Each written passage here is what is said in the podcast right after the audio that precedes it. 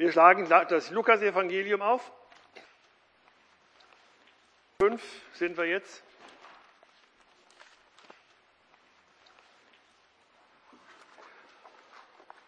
Und bevor ich jetzt zum Text komme, möchte ich noch mal was äh, Grundsätzliches weitergeben, ein paar Informationen.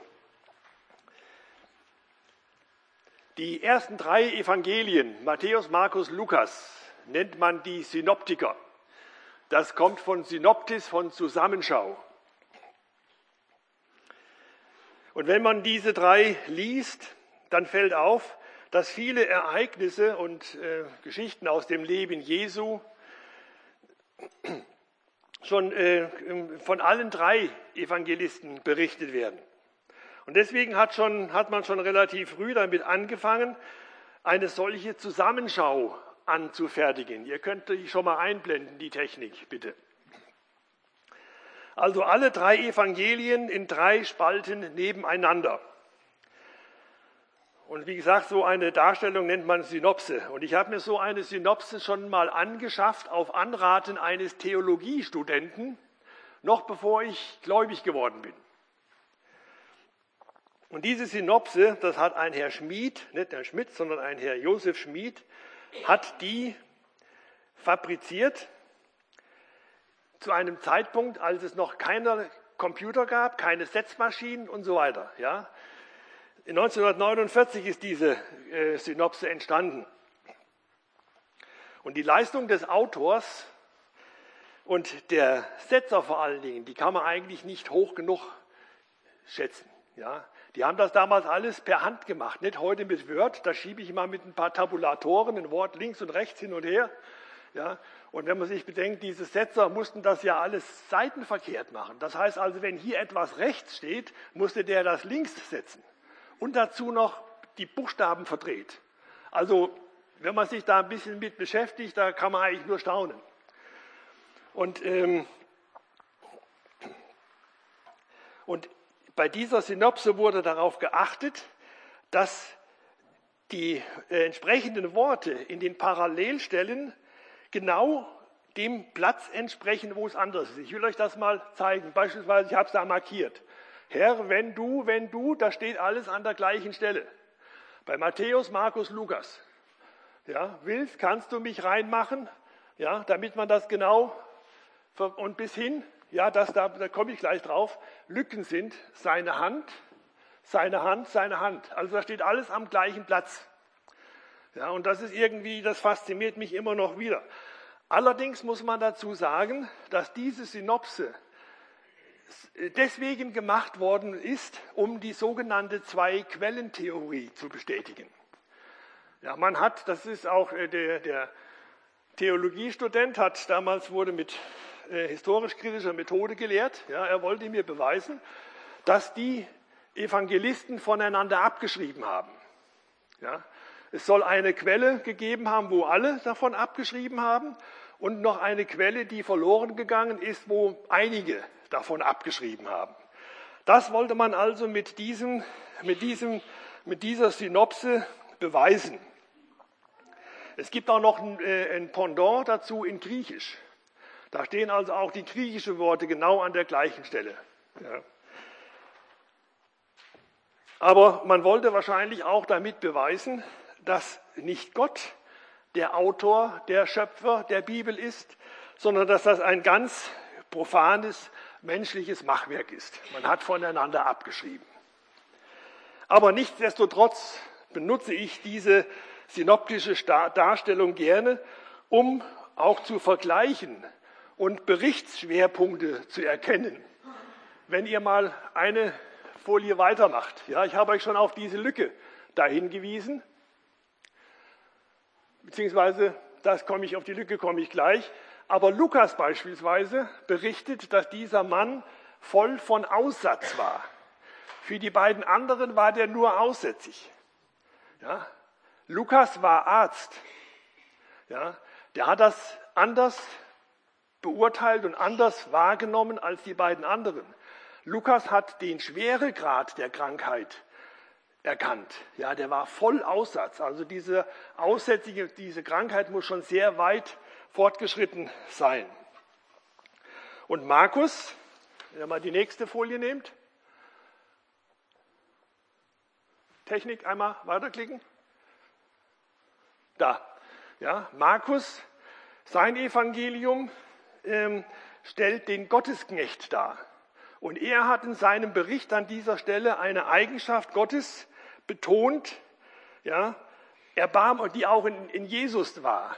Ja, er schreibt, der Herr Jesus hat sich, hat erbarmungsvoll seine Hand nach dem Aussätzigen ausgestreckt. Ja, also ich gehe gerne da rein in diese Synopse, um zu vergleichen und äh, da das eine oder andere zu entdecken. Aber ein weiteres, was sich beim Vergleichen dem Lesen der drei Evangelisten zeigt und was in der synoptischen Darstellung dann deutlich wird, ist auch dieses. Einige Details in den Berichten scheinen sich zu widersprechen.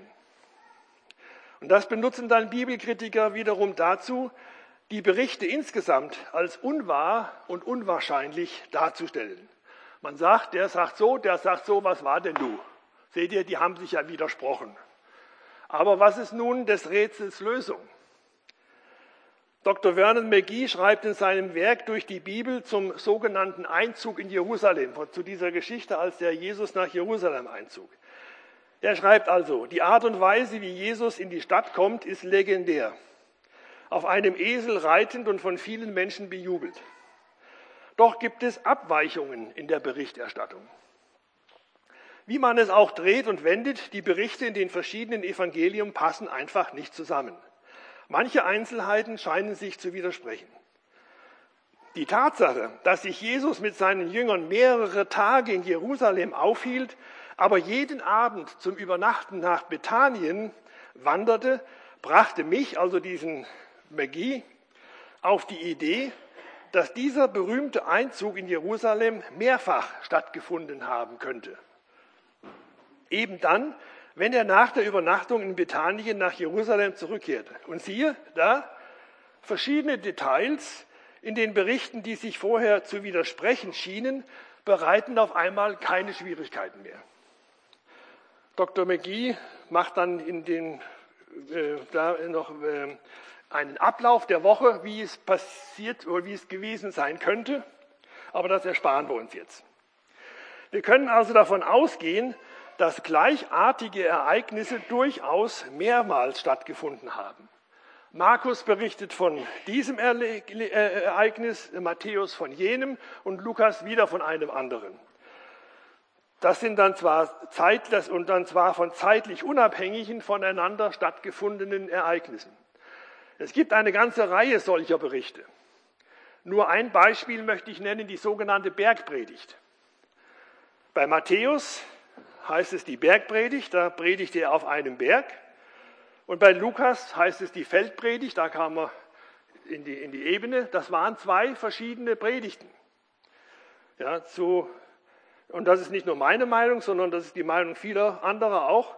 Das waren zwei ähnlich, aber nicht identische Predigten zu verschiedenen Anlässen, die hier berichtet werden. Aber jetzt verlassen wir die Synopse. Könnt ausblenden wieder. Manuel hat vor 14 Tagen, ist vor 14 Tagen in das Kapitel 5 des Lukas-Evangeliums eingestiegen. Er hat seinen Abschnitt über den Fischzug des Petrus wie folgt überschrieben. Sünder begegnen Gott, Gott begegnen Sünder. Der gesamte Abschnitt im Kapitel 5, die Verse 1 bis 26, könnte man mit diesem, über dieser Überschrift versehen. Und der heutige Textabschnitt und auch der von nächster Woche passen ebenso in diese Überschrift.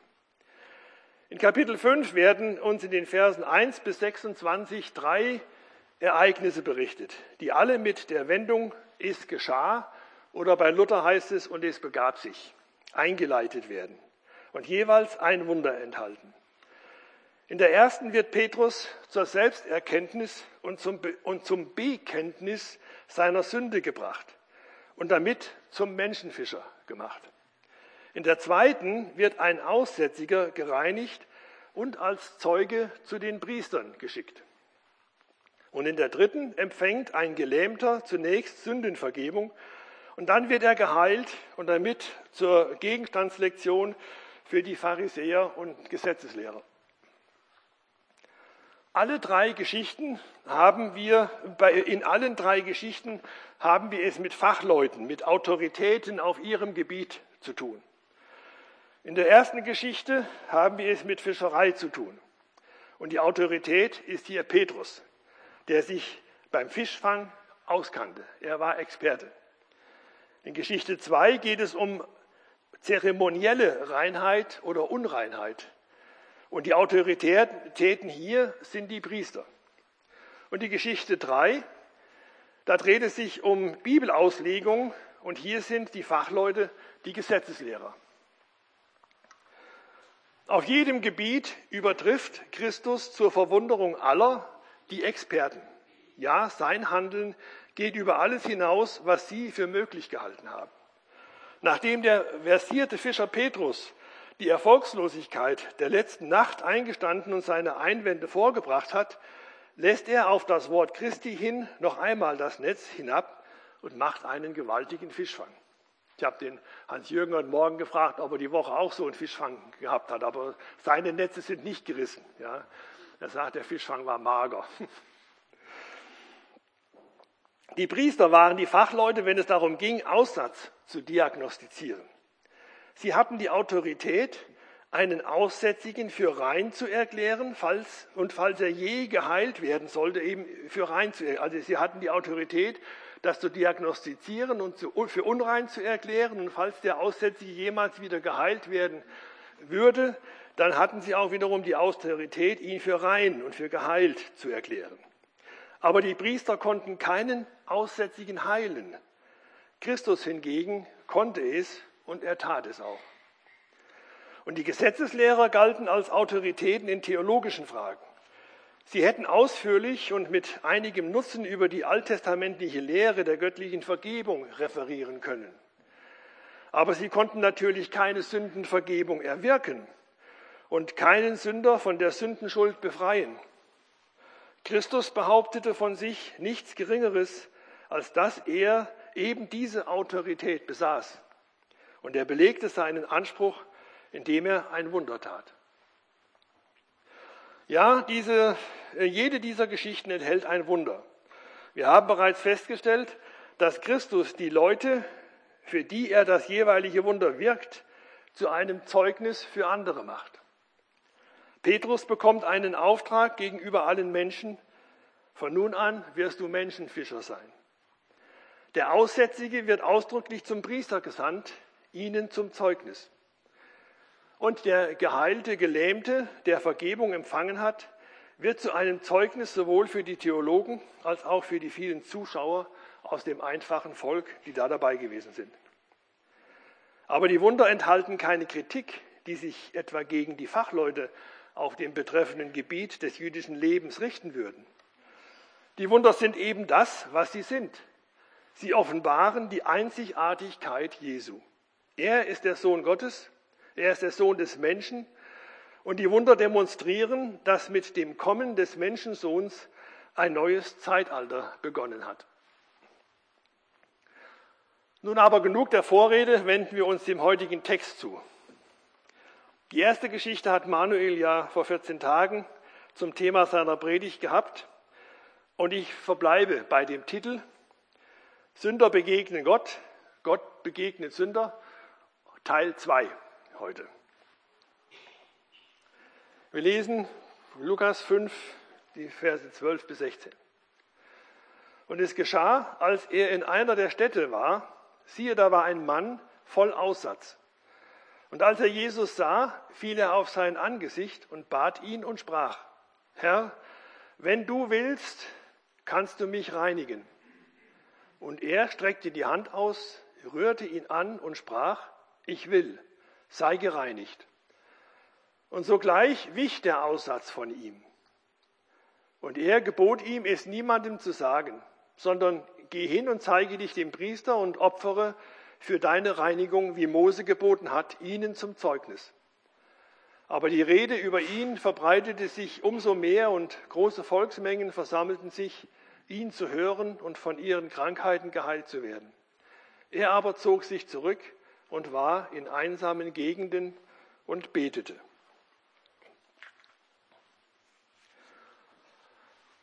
Nachdem die Sündhaftigkeit des Petrus ans Licht gebracht worden war, kam ein Mann zu Christus, der voll Aussatz war. Seine Unreinheit musste nicht ans Licht gebracht werden. Er war längst von einem Priester untersucht worden, sodass er verpflichtet war, fortan außerhalb jeder menschlichen Gemeinschaft zu leben. Und falls sich ihm jemand näherte, musste er rufen, unrein, unrein. Sein Aussatz war ohnehin offenbar, jedem offenbar, sein ganzer Körper war davon bedeckt. Wir wissen nicht genau, welche Krankheit oder welches Krankheitsbild in biblischer Zeit mit Aussatz bezeichnet wurde. Das in der Septuaginta verwendete griechische Wort für Aussatz, Lepra, weckt in uns die Vorstellung von der Krankheit, die wir unter diesem Namen kennen. Dabei kommt es über Lähmungen und Geschwüren zu Verkrüppelungen und Verstümmelungen der Gliedmaßen. Die Nerven in den Fingern und in, den, in, der, Haut, in der Nase und in sonstigen Körperteilen, die sterben ab und die Patienten verletzen sich oft, ohne dass sie es bemerken. Die können eine glühende Kohle aus dem Feuer rausholen, ohne dass sie das merken. Und trotzdem verbrennt die Haut. Ja, und das gibt dann diese Wunden auch, die eben dann anfangen zu eitern und sich zu entzünden und ähm, die, äh, den, den Fortgang der Krankheit machen. Unter Aussatz könnte aber auch noch andere Krankheiten zu verstehen sein, zum Beispiel Neurodermitis, auf die die Beschreibung der Symptome zur Feststellung des Aussatzes im dritten Mose in den Kapitel 13 und 14 hinweisen. Wie es auch war, die Krankheit wurde oft, wie jede andere auch, als etwas gesehen, das Gott verhängt hatte, um den Betreffenden wegen seiner Sünde zu strafen. Wir wissen, dass das nicht immer der Fall ist. Krankheit kann Ausschluss von Sünde sein. Oft ist es aber ein Zuchtmittel, ein Gestaltungsmittel Gottes. Das jüdische Volk dachte aber so, dass es Strafe Gottes sei. Wir erinnern uns an eine Begebenheit, die im Johannesevangelium berichtet wird, wo Jesus einen Blindgeborenen heilt. Seine Jünger fragten ihn und sagten, Rabbi, wer hat gesündigt? Dieser oder seine Eltern, dass er blind geboren wurde? Und Jesus antwortete, weder dieser hat gesündigt, noch seine Eltern, sondern damit die Werke Gottes an ihm offenbart würden. Also Krankheit, körperliche Gebrechen sind nicht unbedingt Folge von Sünde. Kann sein, aber muss nicht sein. Der Aussatz in alttestamentlicher Zeit macht, wie viele andere körperliche Gebrechen, den Menschen nicht nur körperlich unrein, sondern schloss ihn auch von jeder Art des Gottesdienstes und der menschlichen Gemeinschaft aus. Und sowohl die körperliche als auch die zeremonielle Unreinheit galten als ansteckend. Deshalb musste die Krankheit von einem Priester festgestellt werden. Daraufhin war es notwendig, den Kranken für unrein zu erklären und von der Teilnahme am Tempelgottesdienst auszuschließen. Man muss sich das mal vorstellen. Abgesehen davon, dass diese Leute abgeschnitten wurden von jeglichem sozialen Kontakt, Eltern, Ehefrauen, Ehemänner, Kinder, niemand durfte mehr zu ihnen kommen. Sie mussten in zerrissenen Kleidern umherlaufen, dass jeder das gleich gesehen hat, dass er großen Abstand gehalten hat. Irgendwo las ich, dass ein jüdischer Rabbi gesagt hat, wenn er einem Aussätzigen begegnet, würde er ihn mit dem Wind auf 20 Meter und wenn der Wind dem Aussätzigen ihm entgegenkommt, auf 400 Meter nur nähern. Ja, so groß war die Angst der Leute vor diesen Aussätzigen. Aber das ist schon schlimm genug. Aber man muss sich auch mal vor Augen halten, die waren jetzt ausgeschlossen vom Tempeldienst. Es gab keine Sündopfer mehr, keinen großen Versöhnungstag. Die waren mit ihrer Schuld und mit ihrer Sünde alleingelassen. Ja, es gab keine Vergebung mehr. Sie konnten ihre Schuld nicht hinbringen. Abgesehen davon, dass sie dem Geist, dem körperlichen Tod entgegengingen, bewusst, ja, gingen sie auch dem geistlichen Tod entgegen. Also dieses Ausgeschlossensein von sozialer und von der kulturellen, äh, von der Kulturgemeinde, vom Tempel, das war eigentlich doppelte Strafe und doppeltes, doppeltes Leid und doppelte, doppeltes äh, Schwierigkeiten. Sollte der Aussätzige je von der Krankheit genesen, dann musste er wieder den Priester aufsuchen, der verpflichtet war, die Heilung zu bestätigen. Zudem musste der Betreffende gewisse Opfer darbringen und bestimmte Waschungen vornehmen, bevor er dann endgültig und offiziell für rein erklärt werden konnte. Ein ganzes Kapitel im dritten Buch Mose ist davon die Rede.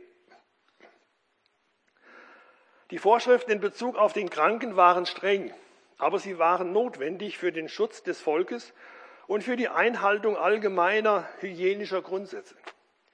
Es war damals die einzige medizinische Möglichkeit, die Ausbreitung von ansteckenden Krankheiten zu unterbinden. Ich selbst habe eine solche Krankheit mal gehabt. Ich war, ging noch nicht in die Schule, ich war sieben Jahre alt, also in dem Jahr kam ich zur Schule und bekam Scharlach. Und damals wurden wir sechs Wochen lang in die Isolierstation gesteckt. Ja, und auch die Eltern, meine Mutter, die durften uns nicht besuchen. Das heißt, die haben uns besucht, aber wenn die Alten vielleicht wissen, in Fulda, das alte Krankenhaus war da, wo jetzt die Musikschule ist, da unten. Und die Isolierstation war ganz weit unten, da ist eine evangelische Kirche und jetzt da so ein Kreisel vom, ja. Die Isolierstation war ungefähr 50 Meter weit von dieser Straße entfernt. Wenn meine Mutter mich besucht hat, musste die da runtergehen an die Straße.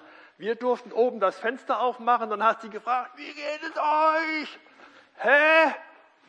Wie geht es euch? Gut. Ja. Könnt ihr euch vorstellen, dass da keine Kommunikation stattfinden konnte auf diese Entfernung. Ich meine, der Verkehr war damals noch nicht so groß wie heute, ja, der Lärm, aber allein die Distanz. Mal nebenbei, es ging auch anders. Ja, wenn eine Schwester uns gut gesinnt war, dann durften wir auf die andere Seite des Gebäudes gehen, das Fenster aufmachen und da stand die Mutter unten vor dem Eingang. Da man, konnte man also über ein Stockwerk mit denen reden. Aber die meisten haben die da runtergeschickt an die Straße. Sechs Wochen lang Isolation. Das Gute war, nach einer Woche ging die Tür auf und mein Cousin kam rein. Der hatte auch Scharlach. Der war acht Jahre älter. Aber ich muss euch sagen, also ich kann mich zwar an die Zeit nur noch schwach erinnern. Ja. Geschädigt, glaube ich, hat es mich nicht. Ja. Und ich muss den Cousin immer fragen, was wir so den ganzen Tag da getrieben haben. Ich weiß es nicht mehr. Ja. Also Isolation ist oft die einzige Möglichkeit, ansteckende Krankheiten, die Ausbreitung zu unterbinden.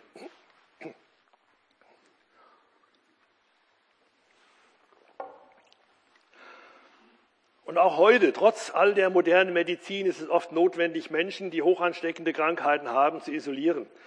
Bei der vor ein paar Jahren in Afrika aufgetretenen Ebola-Epidemie, da war die Krankheit dann bald eingedämmt, wo strikte Isolierung angewendet und durchgezogen wurde. Dann war das war bald vorbei.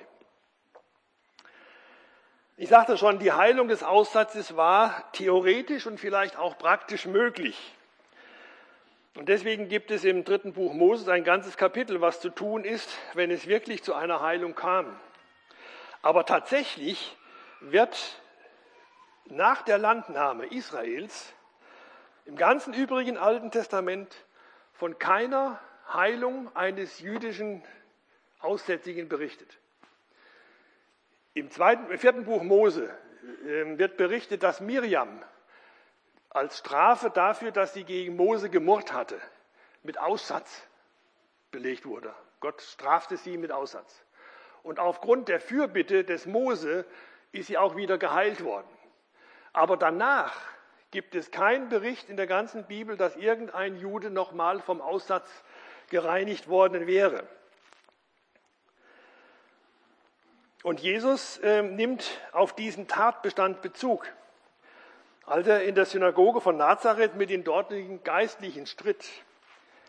Und Jesus wirft, hält ihnen vor, und viele Aussätzige waren zur Zeit des Propheten Elisa in Israel, und keiner von ihnen wurde gereinigt, als nur Naaman der Syrer. Und es ist auch interessant, dass in den anderen Kulturen um, äh, um Israel herum der Aussatz nicht zur Ausschluss aus der Gesellschaft führte. Ja, dieser Syrer, dieser Naaman war Heeroberster des Königs von Aram, war ein bedeutender Mann vor seinem Herrn und angesehen. Der Mann war ein Kriegsheld, aber aussätzig. Also der war noch im Dienst. Ja, dort wurde das, wurden die nicht ausgestoßen. Und Jesus führt diesen Beweis auch noch aus einem anderen Grund. Die Heilung von Aussatz war nämlich ein Wunder, das nur der Messias tun konnte. Als Johannes der Täufer in Zweifel geriet und Jesus fragen ließ, bist du der Kommende oder sollen wir auf einen anderen warten? Da antwortete Jesus, geht hin und verkündet Johannes, was ihr hört und seht. Blinde werden sehen, sehend, Lahme gehen, Aussätzige werden gereinigt und Taube hören und Tote werden auferweckt und Armen wird gute Botschaft verkündigt. Jesus beweist dem jüdischen Klerus mit der Reinigung des Aussätzigen, dass er der versprochene Messias ist. Als Christus den Aussätzigen reinigte, demonstrierte er gleichzeitig zwei weitere Dinge. Sein göttliches Erbarmen und seine Wundermacht. Er hätte den Mann mit einem bloßen Befehl, beispielsweise sei gereinigt, reinigen können. Aber in seinem Erbarmen streckte er seine Hand aus und berührte den Unreinen. Es braucht keine große Vorstellungsvermögen, um sich auszumalen, was die Berührung durch diese Hand für einen Mann bedeutete, der von der Gesellschaft als ein Unberührbarer ausgestoßen war. Und bevor ich jetzt zu einer Anwendung komme, möchte ich auch noch mal kurz auf den Vers 14 eingehen. Und er gebot ihm, es niemandem zu sagen, geh aber hin und zeig dich dem Priester und opfere für deine Reinigung, wie Mose geboten hat, ihnen zum Zeugnis. Jesu Reaktion ist an dieser Stelle eigentlich überraschend. Arnold Fruchtenbaum hat uns in seiner Auslegung des Matthäusevangeliums ähm, das vor Augen geführt oder ausgelegt, bis wann Jesus im Geheimen und ab wann er dann öffentlich aufgetreten ist. Meines Erachtens ist der Befehl an den gereinigten Aussätzigen an dieser Stelle wie folgt zu verstehen. Jesus akzeptiert die Funktion des Gesetzes und der Priesterschaft. Wir befinden uns in den Evangelium immer in der, in der Schnittstelle zwischen Altem und Neuen Testament. Der neue Bund ist noch nicht aufgerichtet, der alte gilt noch. Jesus akzeptiert das also, das Gesetz, und schickt ihn zu dem Priester, damit den, äh, den, den Vorschriften des Gesetzes Genüge getan wird. Und zweitens, die Reinigung des Aussetzes, wie bereits gesagt, war ein messianisches Wunder. Der Klerus, die Priesterschaft, sollte erfahren, die Möglichkeit bekommen zu erkennen, dass der verheißene Messias gekommen war. Jetzt möchte ich zu einer Anwendung kommen. Wir haben zwei Punkte. Sünder begegnen Gott und Gott begegnet Sündern. Das Bild, das uns hier in diesem Mann geschildert wird, sein bedauernswerter Zustand, soll uns vor Augen halten, wie schrecklich, welche schreckliche Auswirkung die Sünde in einem, im, im Leben eines Menschen hat. Der Aussatz hat diesen Mann verunstaltet. Er hat ihn verunreinigt. Er hat ihn isoliert. Seine Krankheit ist hoch ansteckend. Er ist lebendig tot. Er kann nur noch auf den Tod warten und bis zum Ende dahin vegetieren. Er ist verzweifelt, hat keine Hoffnung mehr, keiner kann ihm helfen, am allerwenigsten er sich selbst. Und dann hört er von diesem Wunderprediger, von diesem Wanderprediger, der Kranke heilen kann. Er setzt alles auf eine Karte. Aussätzige, die trotz Verbot in der Gesellschaft auftauchten, die wurden gesteinigt. Das heißt, die wurden umgebracht, die wurden getötet. Für diesen Mann war das Risiko, gesteinigt zu werden, nicht so groß wie die Chance, von diesem Jesus geheilt und gereinigt zu werden. Unter Umständen war eine Steinigung, ein früher und kurzer Tod besser als ein langjähriges, langes Warten darauf. Und so ist es auch mit der Sünde. Sie verunstaltet den Menschen. Sie verunreinigt ihn. Sie trennt ihn von der Gemeinschaft mit Gott. Sünde, Sünde isoliert. Sünde treibt uns aber auch in die Gemeinschaft mit den anderen Infizierten, Verunreinigten, Kranken und Ausgestoßenen. Gemeinsames Leiden, gemeinsames Erleben treibt in Solidargemeinschaften. Paulus schreibt im Brief an die Römer, obwohl sie Gottes Rechtsforderung erkennen, dass die, die so etwas tun, des Todes würdig sind, üben sie es nicht allein aus, sondern haben auch Wohlgefallen an denen, die es tun. Man rottet sich zusammen. Sünde tötet. So schreibt Paulus an die Epheser, die ihr tot wart in euren Vergehungen und Sünden. Du kannst munter, quietschvergnügt durchs Leben gehen und bist doch tot. Geistlich tot. Dieser Mann in unserem Text hatte seine Situation genau erkannt. Er wusste, was, wie es mit ihm stand. Und so wünsche ich auch dir, dass du deine Situation realistisch erkennst und einschätzt. Viele Menschen haben eine falsche Vorstellung von ihrem Zustand. Ich war früher nicht besser und heute auch nicht als alle anderen. Ich sprach einmal mit einem Schwaben und er sagte zu mir, ich habe mein ganzes Leben lang geschafft, meine Familie versorgt, keinen umgebracht und niemanden überfallen. Er war der Meinung, dass Gott eigentlich mit ihm zufrieden sein müsste. Er hatte keine Vorstellung von dem heiligen Gott, was es heißt, einem heiligen Gott vor die Augen treten zu müssen.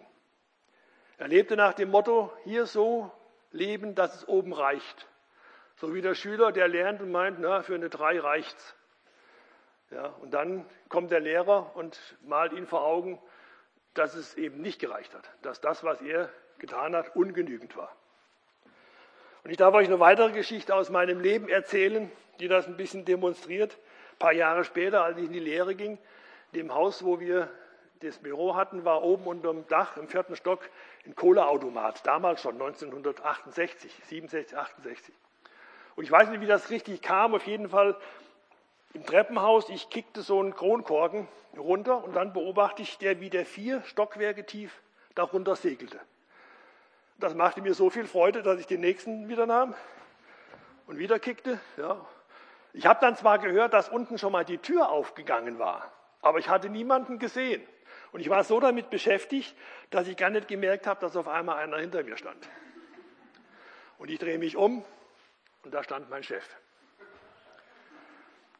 Der hat mich nur angeguckt, hat nichts gesagt. Aber dieses, das werde ich nie vergessen, diese Beschämung, ja, in dem Moment vor meinem Chef zu stehen mit meinen, er hat dann nur gesagt, Herr Schmidt, gehen Sie runter und heben Sie das wieder auf. Ja, das ist jetzt nur eine Kleinigkeit gewesen. Ja? Aber stellt euch vor, ihr steht vor dem heiligen Gott. Und dieser Gott braucht euch gar nicht, braucht gar nicht viel zu sagen. Er braucht euch nur anzuschauen. Diese Begegnung mit meinem Chef ist nur ein Schatten von der Beschämung, der Ohnmacht, wenn ich mal mit meiner Sündenschuld wenn du mit deiner Sündenschuld vor einem heiligen Gott stehst. Was ist also zu tun? Mach es wie der Mann in der Geschichte.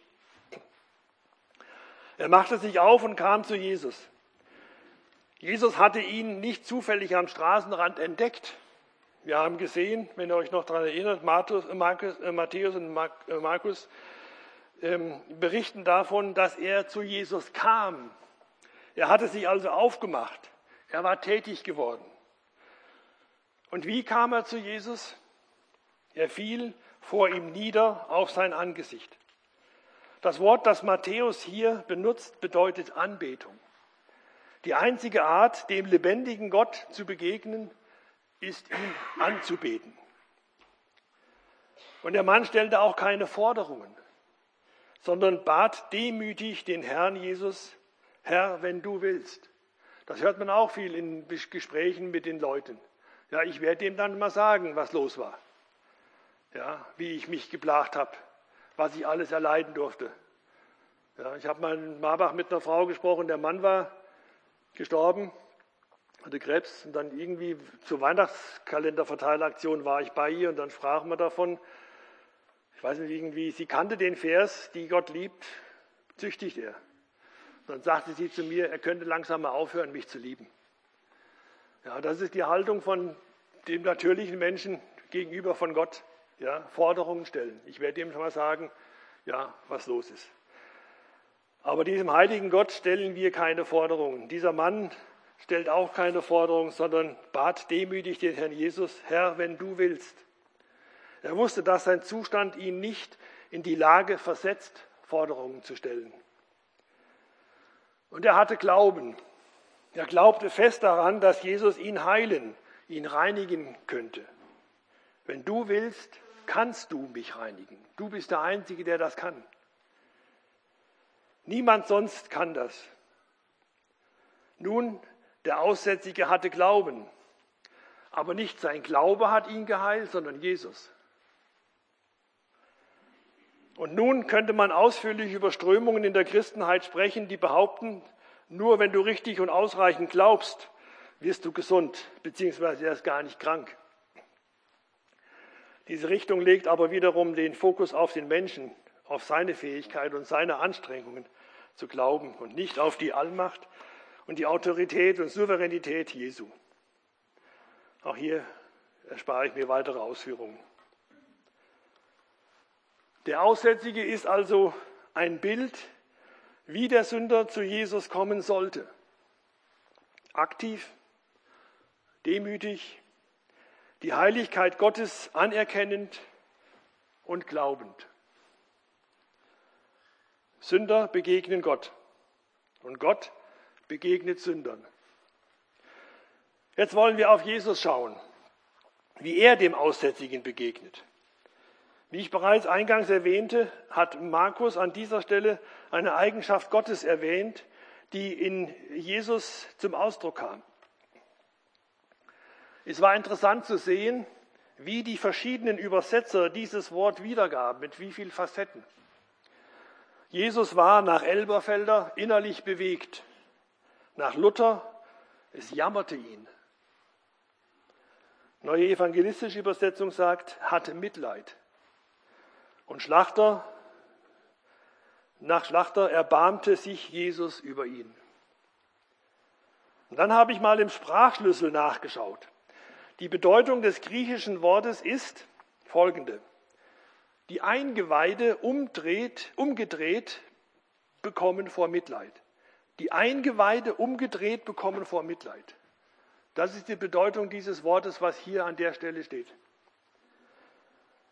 Und dort wird noch weiter erläutert in diesem Sprachschlüssel, dieses Wort wird immer in Bezug auf Jesus oder auf Gott gebraucht, auch in den Gleichnissen, wenn sie sich auf Gott beziehen und Jesus die Menschen in ihrem Elend sieht die Eingeweide umgedreht bekommen vor Mitleid. Zu gut Deutsch, Jesus ist der Zustand des Aussätzigen auf den Magen geschlagen. Wir kennen alle dieses mulmige Gefühl, wenn wir vor irgendwelchen Aufgaben stehen, wo wir denken, wir packen es nicht. Mir geht das immer so, wenn ich Predigtdienst habe. Ja, da schlägt mir auf den Magen. Und oft schlägt uns etwas auf den Magen, das uns im tiefsten Inneren berührt. Kannst du dir vorstellen, dass Jesus dein Zustand auf den Magen geschlagen ist? Egal, ob du schon Jesus gehörst, ihm nachfolgst oder nicht, deine Sünde hat dich in einen Zustand gebracht, den Jesus auf den Magen schlägt. Mach es doch wie der Aussätzige. Komm zu Jesus, beuge dich vor ihm, wirf dich vor ihm nieder und bitte ihn, Herr, wenn du willst, kannst du mich reinmachen. Und Jesus wird es bei dir genauso machen wie bei dem Aussätzigen. Er streckt seine Hand aus, rührt dich an und sprach, ich will, werde rein. Und sofort wich der Aussatz von ihm. Jesu Heilungen geschieht sofort, vollständig und nachhaltig. Ich bin überzeugt, dass wenn Jesus heilte, der menschliche Körper wieder in den ursprünglichen gesunden Zustand gekommen ist. Das Fieber war weg, die Beine funktionierten wieder, die verdorrte Hand war wieder hergestellt, gekrümmte Körper wieder aufgerichtet und Tote waren wieder lebendig. Und so wird Jesus auch mit deiner Sünde verfahren. Er vergibt. Sofort, vollständig und nachhaltig. 1. Johannes 1, Vers 9. Wenn wir unsere Sünden bekennen, ist er treu und gerecht, dass er uns die Sünden vergibt und uns reinigt von jeder Ungerechtigkeit. Sofort, vollständig, das heißt, der Zustand vor der Sünde ist wieder vollständig hergestellt und nachhaltig. Das heißt, die Sünde, die Ungerechtigkeit ist auf immer und ewig weggetan. Vergeben und vergessen. Jesus wird die Sünde nie wieder ausgraben und uns vorhalten. Ich könnte jetzt auch wieder auf Strömungen in der evangelikalen Welt eingehen, bei denen die Heilungen ein unnatürliches Gewicht haben. Selbstverständlich heilt Jesus auch heute noch. Wir haben noch genug Zeit, ich darf euch die Geschichte weiter erzählen mit dem Theologiestudenten. Ja, er ist tatsächlich zum lebendigen Glauben gekommen. Und ich habe sein Zeugnis gehört, wir sind damals extra nach Würzburg gefahren. Allerdings war er dann in einer Gruppierung, die Kaufleute des vollen Evangeliums. Wer das ein bisschen Bescheid weiß, ja, der weiß, in welche Richtung das geht. Und der Bekannte hat sein Zeugnis gegeben und ich bin der festen Überzeugung, der ist wiedergeboren. Das ist ein Kind Gottes. Und dann erzählte er, dass ihm irgendwann, er hatte Kreuzschmerzen, er litt unter Kreuzschmerzen. Irgendwann hat er dann während des Zeugnisses erzählt, dass ihm jemand die Hände aufgelegt hat und er war geheilt. Ich bin geheilt, sagt er. Guckt hier. Und dann hat er hier vorne hat er gesagt, ich bin geheilt. Ja, das war im Oktober oder November. Weihnachten kommt meine Mutter nach Hause und sagt, derjenige, dieser jener, liegt zu Hause im Bett, ist krank. Da habe ich ihn gefragt, habe ich meine Mutter gefragt, was hat er denn? Das sagt sie, er hat im Kreuz. Da habe ich die Inge nur angeguckt ja, und habe, wir beide wussten Bescheid. Also wenn Gott heilt, dann heilt er sofort, vollständig und nachhaltig. Ein Matthew Henry sagte einmal, die Natur wirkt nach und nach, der Gott der Natur wirkt sofort. Er spricht und es ist geschehen. Wo bei sogenannten Heilungspredigern und Heilungswundern eines dieser Merkmale fehlt, kann es nicht von Gott sein. Dabei, wobei ich mit dem sofort durchaus Zugeständnisse machen würde, Gott wirkt heute auch durch Ärzte, Medikamente und Therapien. Er benutzt die vorhandenen Möglichkeiten. Es besteht auch nicht mehr die Notwendigkeit, dass er durch solche Wunder seine Göttlichkeit unter Beweis stellen muss. Wir haben heute sein Wort, wo er sich, wo er seine Göttlichkeit geoffenbart hat. Aber ich denke mir, und das kann ich mir gut vorstellen, dass im Bereich der Pioniermission, da wo es äh, zum ersten Mal das Wort Gottes gepredigt wird, dass es durchaus auch des solchen, dass Gott da auch in dieser Art und Weise wirkend, wirkt, wirken kann und auch wirkt. Ich komme zum Schluss. Sünde verunreinigt, verunstaltet, ist ansteckend, isoliert, Sünde tötet. Jesus heilt. Dein Zustand ist ihm auf den Magen geschlagen. Er ist voller Mitleid und Erbarmen. Er wartet nur auf dich, um dich gesund und rein zu machen. Und dich dann wiederum in die Gemeinschaft der Gotteskinder aufnehmen zu können. In einem Lied heißt es, komm zu dem Heiland, komme noch heut. Folg seinem Wort, jetzt ist noch Zeit. Er ist uns nah zum Segnen bereit und ruft so freundlich, komm. Komm doch, auch du, und höre sein Wort. Gib ihm dein Herz und folg ihm sofort. Er ist ein sicherer, ewiger Hort. Drum mach dich auf und komm. Amen.